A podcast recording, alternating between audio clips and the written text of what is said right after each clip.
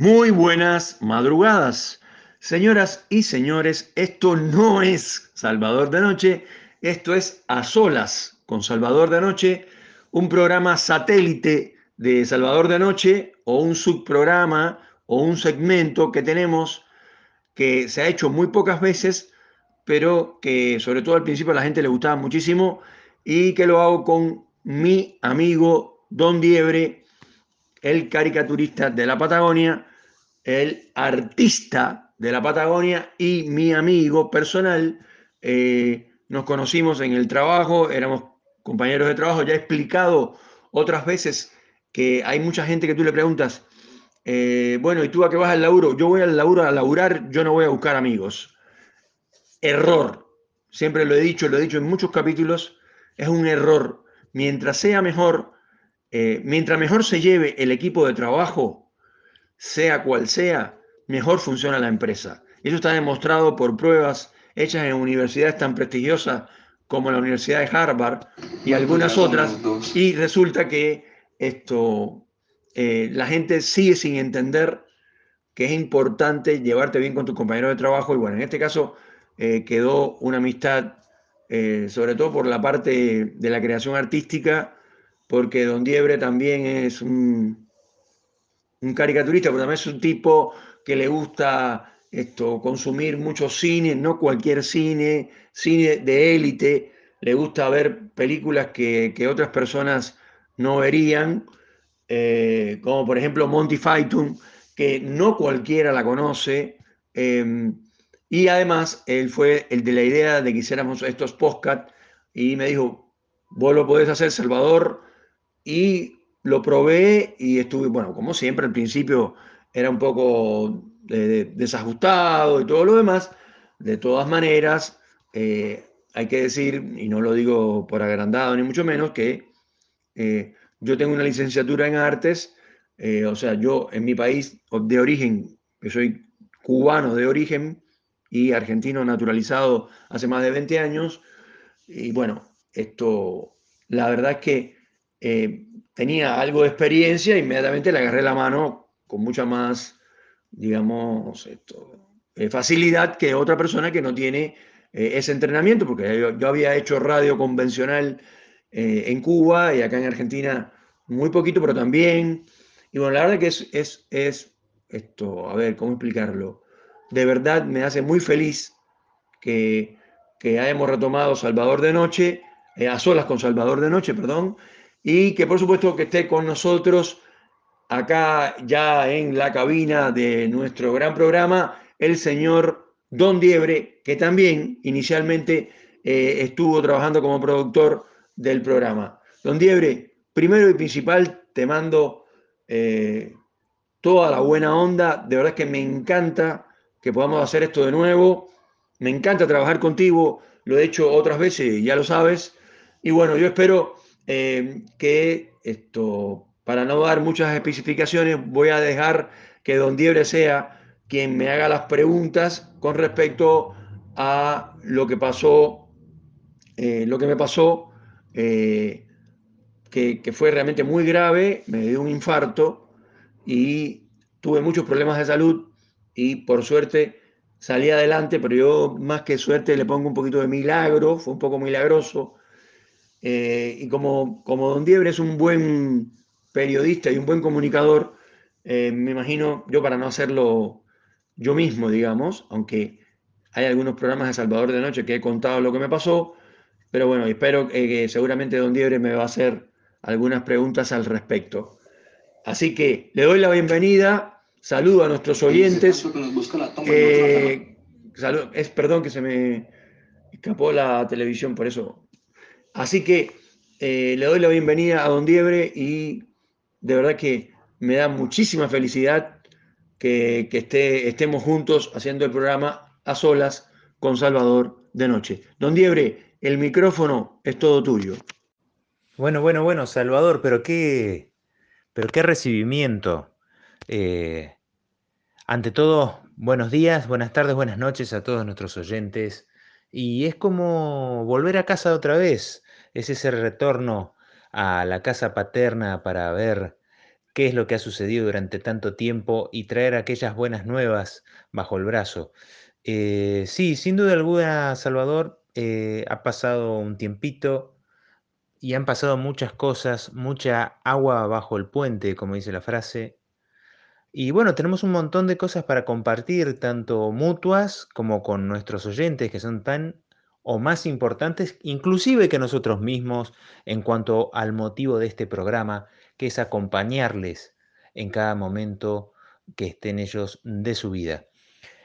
Salvador, quiero que me respondas dos cosas. Sé que has atravesado en primera instancia una situación de salud muy grave, una situación de salud que te ha puesto en vilo, te, ha puesto en jaque.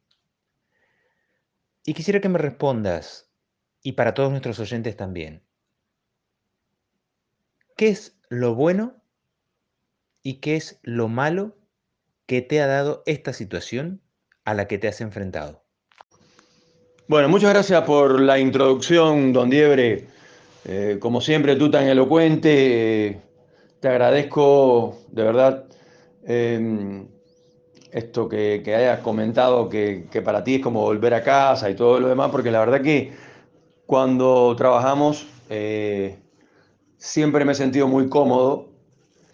A veces uno hace una actividad, por lo menos yo particularmente, antes de venir a Argentina, en Cuba, hacía televisión, hacía radio, hacía teatro, y no siempre trabajas con gente que, que de verdad te estimula a trabajar o que te sientes cómodo para trabajar con esa persona. Em, y bueno, contestando a, tu pregunta, porque ya, en el, ya al principio ya te había comentado, te había, digamos, recibido de nuevo, que es un placer. Em, ¿Qué es lo bueno y qué es lo malo de lo que pasó? Bueno, lo malo evidentemente es que, digo yo, ¿no? Que, que uno no tiene idea de, de que la vida eh, es una sola y es muy corta. Eso, ya, pero eso es muy manido, Salvador, todo el mundo lo sabe, todo el mundo lo repite todos los días. Es como el túnel de luz de la muerte y todo ese cuento chino. No, esto es otra cosa. Una cosa es lo que la gente dice y otra cosa es lo que digo yo a través de mi experiencia, que es muy diferente. Ah, hay otros que dicen que la vida es corta, pero ahora soy yo quien lo, quien lo está diciendo. Y por ejemplo, esto eh, en este caso, hay muchas personas que tienen mucho dinero, que son muy ricas, que son multimillonarios o ultramultimillonarios, tienen lanchas, barcos, helicópteros, aviones, todo, islas. Ahora bien, si le pasa algo de salud, como me pasó a mí, y te, y te mueres, se acabó todo y no te puedes llevar nada, ni una virome, ni un llavero, nada, absolutamente nada. Te vas como viniste, desnudo y sin nada. Entonces, eh, esas cosas, hay personalidades, gente, eh, gente que realmente es muy importante a nivel mundial en, diferentes rubros, ¿no? Eh, y cuando se mueren, se mueren y ya está. Y además, morirse Decía mi viejo que para morirse lo primero, lo primero que hay que hacer es estar vivo. Con esa condición ya está. Y es verdad. Uno puede ir caminando por la calle, como me pasó a mí, darte un dolor en el pecho, resulta que era un infarto. Y bueno, esa es la parte mala. Estuve al borde de la muerte en más de una ocasión, porque fue realmente muy grave lo que me pasó. Eh, no, nadie sabe, ni los médicos, ni nadie. Eh, porque a mí me atendió después en el Hospital Castro Rendón, que quiero agradecer, por supuesto, eh, eh, me atendió un grupo de, primero de enfermeras que son impecables, son divinas, y después, bueno, un grupo de cardiólogos de diferentes edades, que son aproximadamente seis o siete, eh, que conforman el grupo de cardiólogos de, de ahí del hospital, y realmente todos son muy amables, muy profesionales. Eh, no fueron ellos quienes me operaron, pero ellos son los que trabajaron conmigo todo el, todo el tiempo. Eh, un mes y una semana estuve para poderme recuperar y poder salir, digamos, a la calle, a la vida de nuevo, ¿no? Eso creo yo que es lo bueno, estoy mezclándolo con lo que, perdón, lo malo, y estoy mezclándolo con lo bueno. Y lo bueno es que todos, absolutamente todos, Don Diebre, que está acá conmigo en el programa, y después todas las personas que viven en, esta tierra, todos consideran que estar vivo es algo normal, que es algo eh, cotidiano. Eh, sí, estoy vivo, ¿y cuál es el problema? estar vivo es algo milagroso. Estar vivo es una gran, es una gran riqueza, porque em, por ahí hay muchas, esto ocurre, ¿no? Muchas veces que hay muerte súbita, o sea, una persona va caminando por la calle, pum, se cayó y está muerta, ya está, se acabó. ¿Qué pasó? Se paró el corazón, punto. Entonces, sin muchas vueltas, la muerte es parte de la vida y está ahí latente y está siempre. Entonces, la verdad es que yo recuerdo el día que, me fue a buscar un amigo, un amigo llamado Gustavo, me fue a buscar al hospital eh, para cuando me dieron el alta, después de un mes y una semana, eh, me, fue a buscar y cuando, bueno, casi no me podía mover, ¿no? Porque estaba muy, muy, muy, digamos, en una situación, bueno, después de un mes y una semana en un hospital, en una cama, imagínense. Eh, pude subir al auto con mucho cuidado y sentí el aire de la calle, sentí a la gente hablando y dije, esta gente no saben no saben lo afortunado que son en poder estar en la calle y estar conversando con amigos, con conocidos, comprando cosas, eh, o sea, viviendo. Porque estar en un, hospital es algo muy parecido a estar en una cárcel. Nunca he estado en una cárcel, pero lo puedo presuponer. Eh, eso te aísla, el hospital te aísla de la sociedad y de, la vida, en este caso también. Eh, y bueno, y eso es lo bueno. Lo bueno es que ahora valoro la vida de otra manera. Ustedes no saben lo importante que es para mí salir a la calle y caminar tres cuadras. O sea, es una estupidez lo que está diciendo, porque eso lo hago yo todos los días y no me importa. Bueno, no te importa o no le importa a nadie porque todo el mundo lo da por sentado. Todo el mundo piensa que es normal estar viviendo y estar en una fiesta, ir al cine, ir a un restaurante o no, bueno, pues eso, todos somos realmente, eh, realmente, no sé cómo decirlo, pero todas las personas tenemos un milagro que es la vida. Entonces, evidentemente, después que uno pasa una experiencia como esta, y aunque suene un poco trillado, eh, uno valora la vida de otra manera. O sea, qué bueno que estoy vivo, qué bueno que puedo respirar el aire, qué bueno que puedo escuchar los ruidos, qué bueno que puedo comer tal o cualquier otra comida, una comida X que uno le gusta, y si te muere no puedes hacer nada de eso.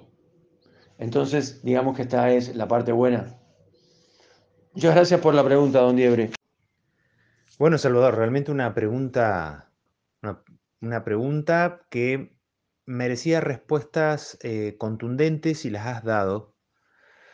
Eh, sin duda alguna, eh, podemos destacar varias cosas de tu devolución. Que, la vida es demasiado corta, una verdad sumamente contundente. Por ahí las personas que, que ya hemos pasado cierto rango etario nos empezamos a dar cuenta de ello y a valorar más los instantes de la vida eh, también lo afortunado que es estar vivo, eh, la fortuna que implica el hecho de, estar vivo, como tú bien decías, de, poder respirar, de, ver los amaneceres. Eh, también podemos rescatar el hecho del milagro que es la vida. El milagro que es la vida es también otra verdad sumamente contundente, que a veces, como citabas en el ejemplo, uno en el día a día, en la vorágine diaria, desmerece, olvida por un sinfín de problemas que hasta podríamos definir algunos de ellos como banales, lo cual eh, también nos tiene que hacer replantear un poco de a qué le estamos dando importancia en la vida. cómo estamos utilizando la balanza sobre la cual damos importancia a una u otra cosa. Y parte de la reflexión final fue valorar la vida. Valorar la vida es algo que a veces se nos escapa entre las manos y estos momentos extremos nos confronta con una realidad innegable por la cual todos lamentablemente pasaremos, que es la cercanía a la muerte, pero que, bueno, nos confronta a una realidad donde las cosas pesan de acuerdo a su verdadero valor, a su verdadero peso, valga la redundancia, ¿no? ¿Qué es lo que va a primar? ¿Qué es lo que no? ¿Qué es lo que se descarta? ¿Qué es lo que queda? Eh, es sumamente reflexivo, inclusive a cada uno de nuestros escuchas, sé que en este momento también están reflexionando y me hace acordar a, una cita de, un amigo de la casa, también podríamos decir, que me presentó hace un tiempo Salvador, que es el señor Marco Aurelio, cuando citaba el famoso memento mori, ¿no? De los estoicos, que es que la cercanía a la muerte a veces lo que hace es permitirnos valorar más la vida. Eh, para todos aquellos que estén escuchando y se topen con esta experiencia que ha tenido Salvador, que nos está compartiendo en esta cuarta temporada de su programa, eh, también les pedimos que, bueno, indaguen en esta fabulosa herramienta que es Internet para que puedan ver algo de Marco Aurelio y sus planteamientos de Memento Mori. Así que, Salvador, ¿por qué no nos compartes brevemente un poquito algo de, de ese genial Marco Aurelio que me comentaste hace algunos años y que tanto, tanto influyó también en mi visión? Bueno, muchas gracias por, tu comentario, don Diebre. La verdad es que me parece muy atinado.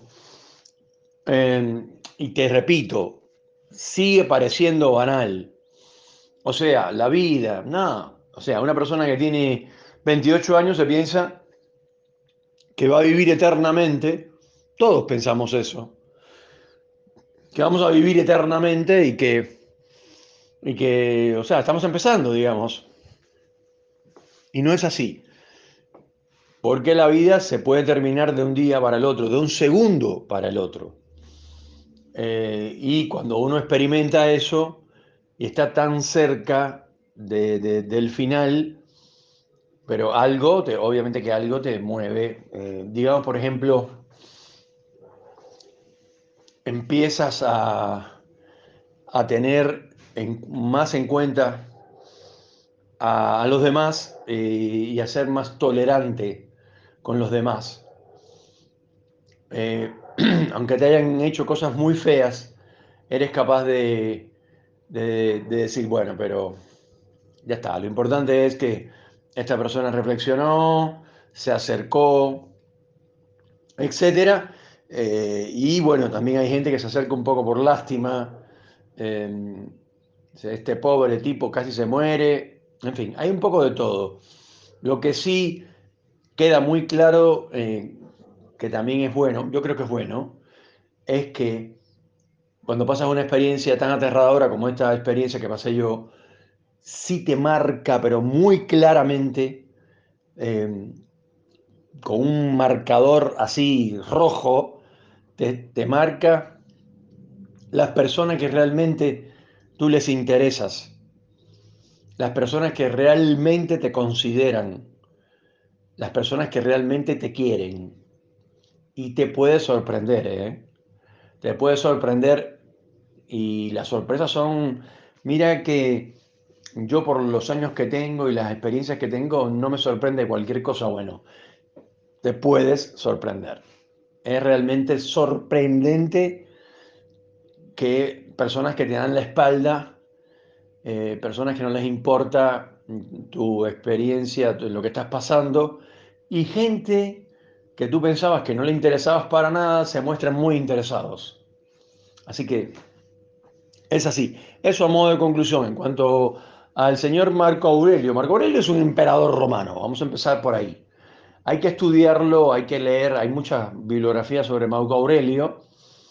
Eh, es un tipo especial y es un tipo que tenía unas máximas que le llamaba las máximas de Marco Aurelio, que son muy famosas. Yo solo aprendí una, que me parece la más importante, eh, por lo menos para mí, que dice, toma las cosas buenas y malas de la vida con la misma cara.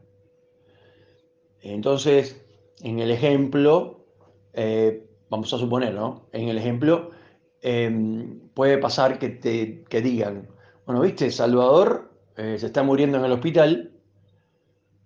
Ah, bueno, mira, qué triste, ¿no? Que, Pero la cara, cero. Y esto, viste el numerito que jugaste a la quiniela, te ganaste un millón de, de pesos. Ah, bueno, está bien. Después paso a buscarlo. Entonces tú dices, no, pero este tipo, este tipo, ¿qué es lo que le pasó? ¿Se murió? ¿Está muerto? ¿Está muerto en vida? No. Lo que está tratando es de que las emociones, según Marco Aurelio, ¿no? sean eh, más, em, menos parabólicas. Viste que las parábolas son así para abajo, suben. Entonces la gente pasa llevándolo a la vida real un sufrimiento tremendo porque le pasó todo, que la pasó re mal, eh, no importa la esfera de la vida, se quedó sin trabajo, como en mi caso, eh, tuvo un infarto, etc. Y entonces trágico, trágico, trágico.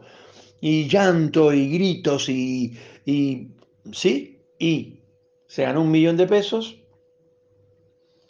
Eh, el tipo feliz sale por la calle a decírselo a todo el mundo, a reírse, a gritar, soy rico. No, hay que buscar un intermedio, según Marco Aurelio, ¿no? Y además, yo respeto mucho, al menos esta máxima, me parece muy buena para llevarla en la vida, me ha funcionado muy bien, sobre todo cuando la gente te agrede, cuando la gente te, te manda un mensaje o así, face to face, eh, te dicen cosas feas. Primero, yo creo que es un armamento muy poderoso porque cuando uno le dice a otra persona algo feo, eh, es porque la quiere dañar en general, ¿no? Supongamos que a una persona no le gusta que le digan, eh, no sé, narigón, por decir algo. Entonces cuando le dicen narigón se pone re mal, llora, grita, tira patadas, se pelea con la persona. Según, aplicando la máxima de Marco Aurelio, no, debería demostrar eso.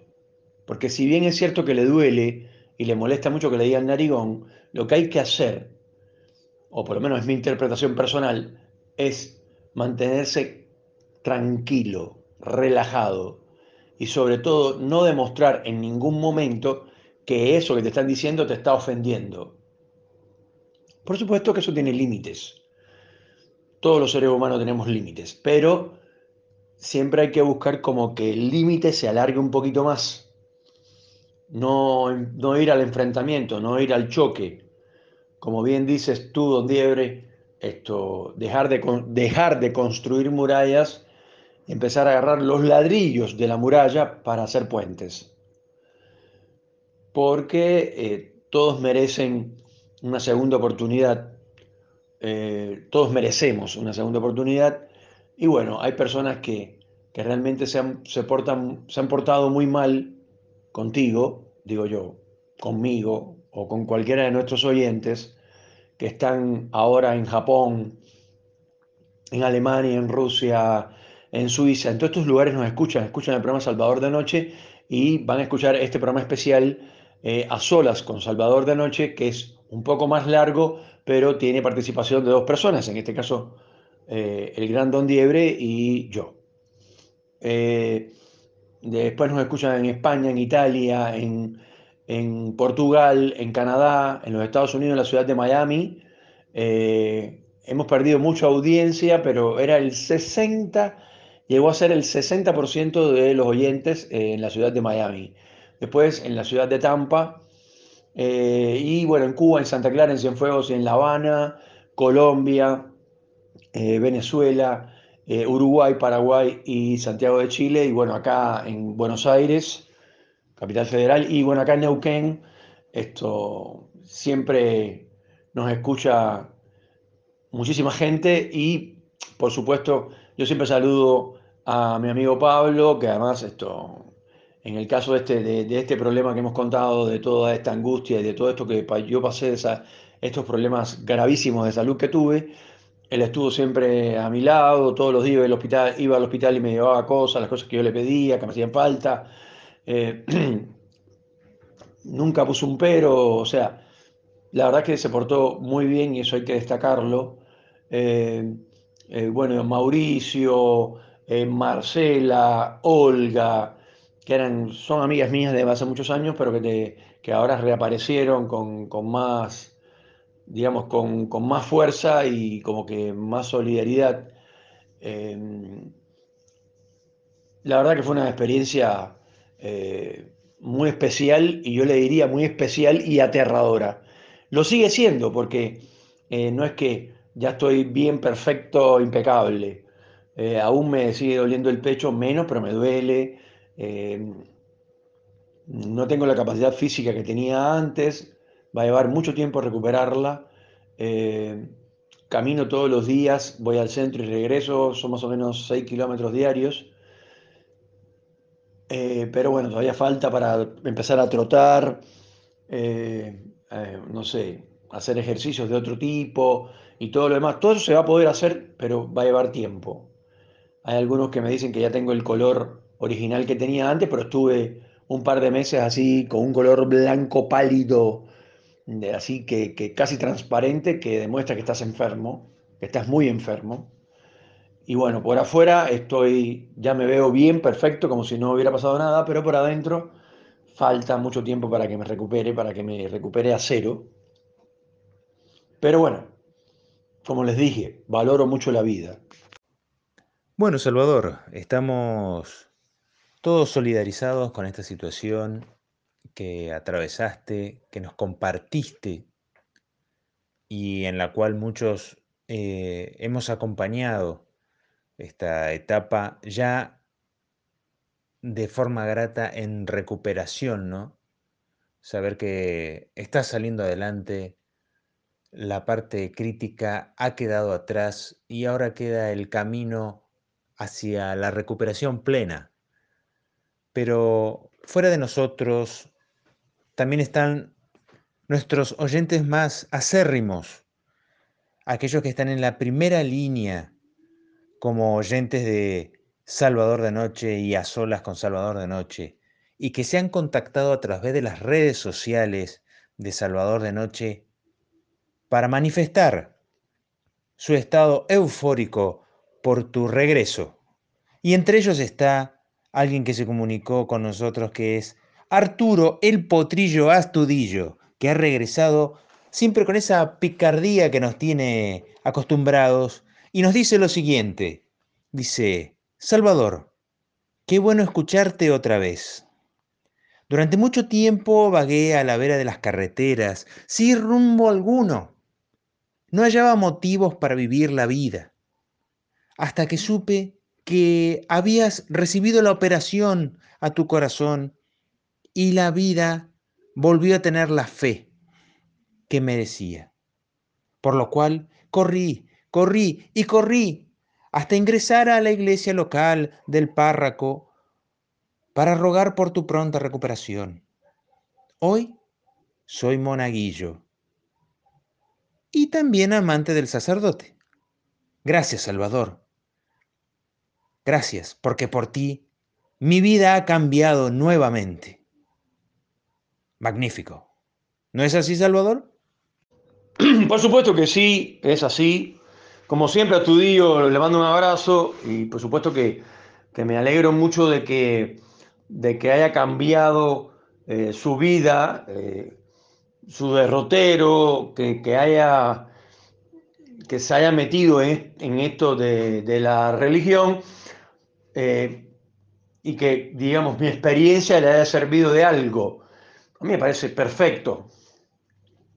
hay muchas eh, otras experiencias para seguir que son realmente eh, conmovedoras, eh, pero en este caso particular de verdad que quiero mandarle mi aprecio a Tudillo y por supuesto decirle que, a ver, que no es obligatorio que esté ahí de monaguillo todo el tiempo, mm, quizás eh, ahí aprenda cosas como para salir de, la, iglesia de vuelta a la vida cotidiana. Eh, y la verdad es que, sinceramente, le mando un abrazo, sobre todo porque viste que es un tipo que siempre nos escucha desde siempre, es un poco polémico en sus cosas, yo diría un poco eh, excesivamente sincero, que también está bueno, eso está bueno.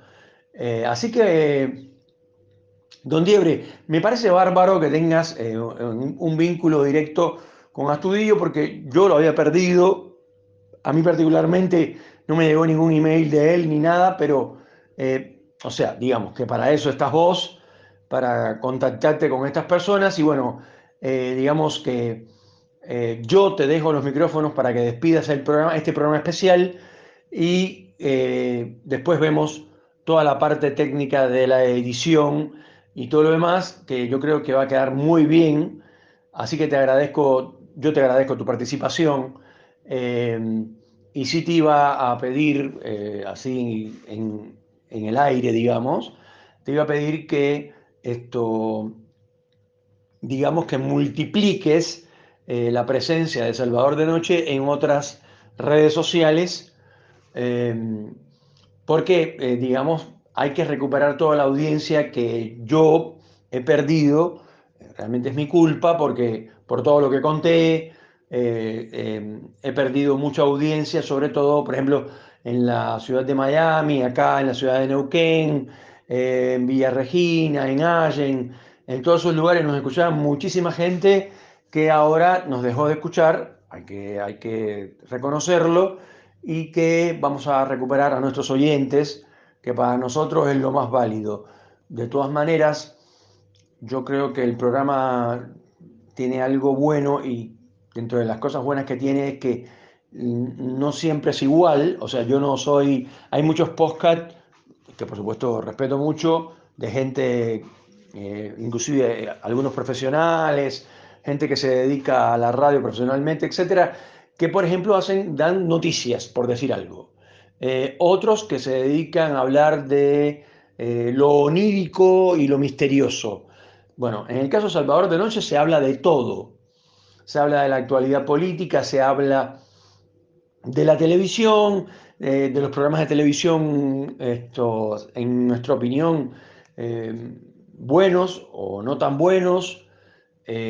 Así que hay algunos programas de, la plataforma Netflix que he criticado y que han sido, o sea, una avalancha de oyentes a, a ver, a escuchar el programa y otros no tanto. Por ejemplo, yo hice un programa sobre el programa de Natalia Oreiro en el canal eh, Telefe, como le dicen acá, el canal de las pelotas, y realmente que es un programa desastroso y que es una pena que Natalia Oreiro, esto, en mi caso particular, la admiro muchísimo, me parece una artista excelente, ah, se ve que es una, aparte de su belleza física, se ve que es una mujer muy, muy, digamos, muy buena persona eh, y la verdad que sinceramente cayó una trampa, porque este programa es desastroso, eh, no, tiene, no, hay manera de, de, salvarlo.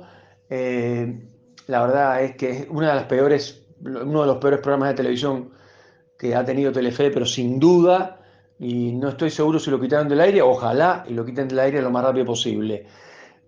Y ese ha tenido poca audiencia, y bueno, otros que, que, que son sobre películas de Netflix, etcétera, han tenido una audiencia increíble. Así que bueno, yo te agradezco mm, de nuevo eh, tu participación y sobre todo tus pilas. Espero que, esta vez eh, no te compliques mucho y puedas seguir haciendo esto, eh, digamos, con más constancia, una vez por semana, para que estés cómodo. Y, y por supuesto un saludo a todos nuestros seguidores eh, principalmente a, nuestro gran maestro, el señor Astudillo.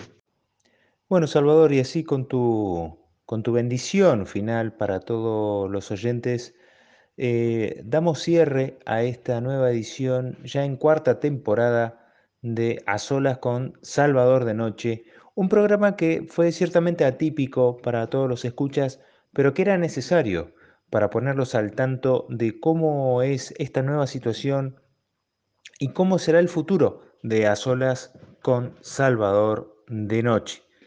Les mandamos un abrazo grande a todos y les decimos como siempre que tengan una gran noche y que la estén pasando con sus seres queridos.